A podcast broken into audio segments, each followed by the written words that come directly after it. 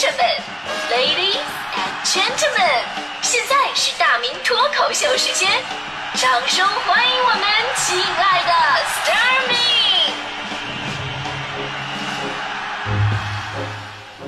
好，欢迎各位来到今天的大明脱口秀，我是大明。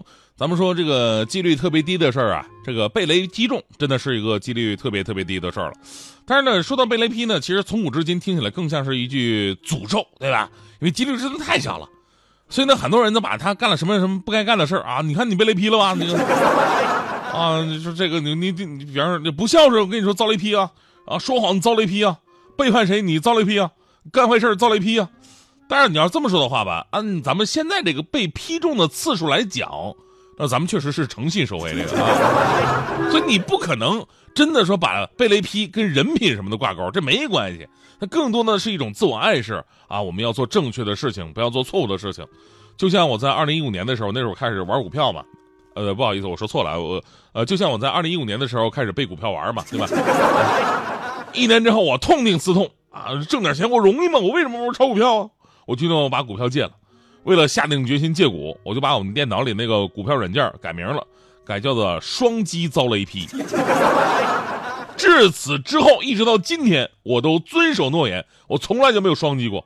我每次啊，我都是看着这个文件名啊，然后默默的把鼠标移到上面去，点击右键，然后打开，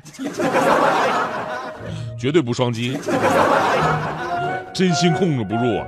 就归根到底呢，就是现在我们都相信科学了，被雷劈的事儿呢，确实时有发生，但这把这都是绝对巧合的事情。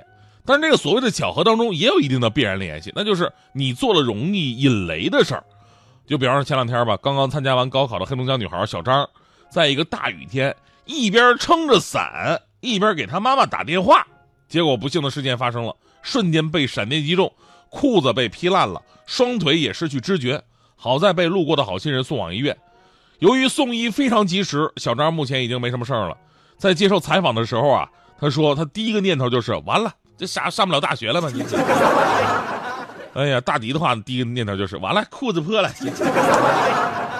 所以你们就不能关心一下自己为什么遭雷劈吗？对吧？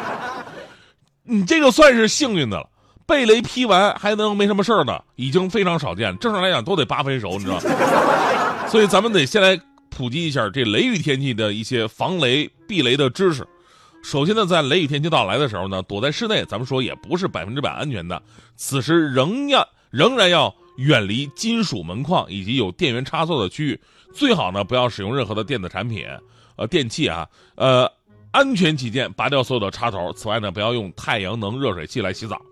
呃，其次呢，在外边如果遇到雷雨天气了，你在外边呢啊，要躲入带有防雷装置的建筑物里边，不要在有金属的区域停留，不要使用顶部为金属的雨具，更不要冒雨在室外进行球类活动，记得要远离水域。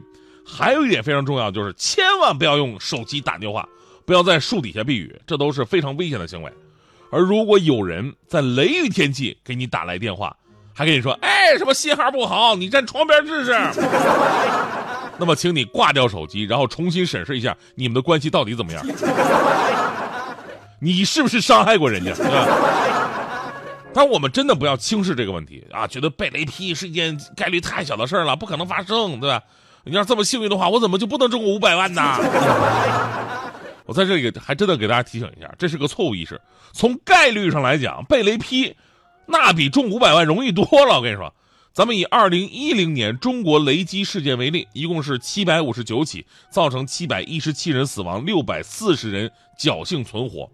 按当时全国十三亿人口计算，每个人被雷击中的概率是这样的：七百一十七加六百四等于全部被雷击中的人除以十三亿，最后的得出啊，大概是一百万分之一。而中五百万的几率是一千八百万分之一左右，所以得出结论了：一年之中，一个人中五百万的概率，跟被雷劈中十八次的概率差不多。你这么看，被雷劈容易多了吧？这是。咱们说回新闻，虽然说这几事件当中啊，被雷击中的是个女孩，但是还有一组数据，哎呀，这个反而能让我们收音间很多女孩更加放心一点啊。什么意思呢？就是数据统计当中。显示男人被雷劈的几率远远高于女性，说嗯美国就有这么数调查数据，从二零零二年到二零一四年，呃，显示全美有二百六十一人死于雷击，其中二百二二百一十一人都是男性。你想想，二百六十一，二百一十一，这多么大的一个比例啊！这个事情也在网络上引发了一番讨论，说，哎呀，为什么男的就是容易被雷劈呢？难道真的是因为我们男人发的誓太多了吗？这个，很多女性说，看来不要让男朋友随便发誓了，他被劈倒无所谓，但是离他那么近，万一劈歪了呢？在这里必须为我们男人证明一下，其实从统计当中啊，男性被雷击中的区域来看，男性更喜欢户外活动。在二十世纪中期，人类已经掌握了探测暴风雨的技术，也有了预防雷击的措施。从那个时候开始啊，雷击致人死亡的案例就大幅度的下降了。从数据上可以看出这一点。一九四三年，美国被劈死了四百三十二人，到二零一三年只有二十三人。美国中央气象局指出，男性在雷击事故当中死亡率更高的原因啊，就在于男性他不在乎雷击可能会带来的危险，觉得无所谓。谁会劈着谁？所以在雷雨交加的时候，那女性都把自己关在房间里边啊，敷面膜啊，看个书啊，美个容什么的，对吧？很多男性还在外边嗨呢，钓鱼的钓鱼，划船的划船，野营的野营，跑步的跑步，一边嗨一边给媳妇打电话：“媳妇儿，雨太大，我晚点回去。”咔嚓一下被雷给劈了。换句话说，雷击容易劈死男人的原因呢，就是男人自认为自己不会有事儿。啊，平时也不去了解一下相关的安全知识，对吧？所以还是要对天气跟自然有着敬畏之心的，对吧？还有的时候吧，有些朋友的想法都特别的奇葩，对吧？这个有的时候我们就想，哎呀，这个被雷劈一下，万一因祸得福呢，对吧？那美国有闪电侠，我们有霹雳贝贝，是不是？你万一我被劈了以后变成闪电侠了，哇，这是特别超级英雄，对吧？我多厉害，是吧？呃，穷人靠变异，富人靠科技，对吧？我以前我有这样的想法，说什么时候我能被雷劈一下，然后我有特异功能，对吧？但是正所谓功夫不负有心人，我那时候就是大雨天嘛，我就经常出去跑，劈我，劈啊！结果呢，确实几率非常低，没没没劈着。但是我经常淋雨嘛，后来呢，我还是多了一项超特异功能，我可以准确的预测天气，尤其是下雨天，啊！后来很多专家来分析我说这孩子怎么怎么怎么厉害，这超能力是怎么回事？后来得出结论了，我这种超能力呢，叫风湿性关节炎。哎，一一变天腿就疼。想一想那些神话，面对老板不要紧张，生活就像在冲浪。冲浪冲浪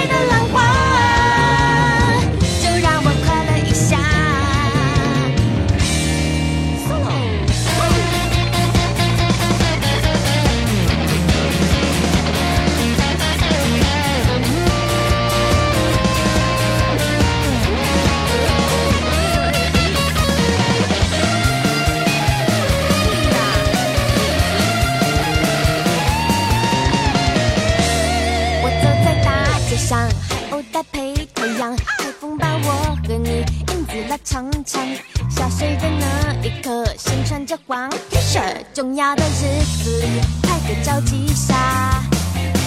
那凶猛的浪花打坏你画美美的妆。